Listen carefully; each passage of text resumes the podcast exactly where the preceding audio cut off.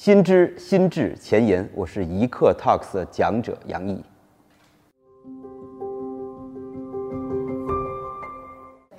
中国男篮加时赛输给波兰，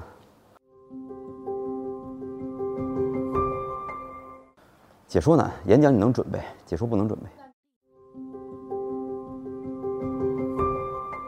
今天讲的叫“年不如新，意不如旧”，啊，讲我们每个人就是，可能你就一两件做得好的事情，你就继续做下去就好。嗯，那我就祝大家在新的一年里，不光是进入新的一年，而且时间是进入新的十年了哈。那希望大家在新的一年、新的十年都有新的规划。好好吃饭，多挣钱，平安。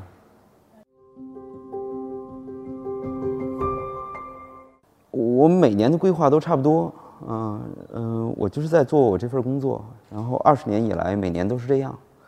嗯，有一天如果干不下去了，我再有新的规划。只要我能干下去，我都是干这些事儿，啊。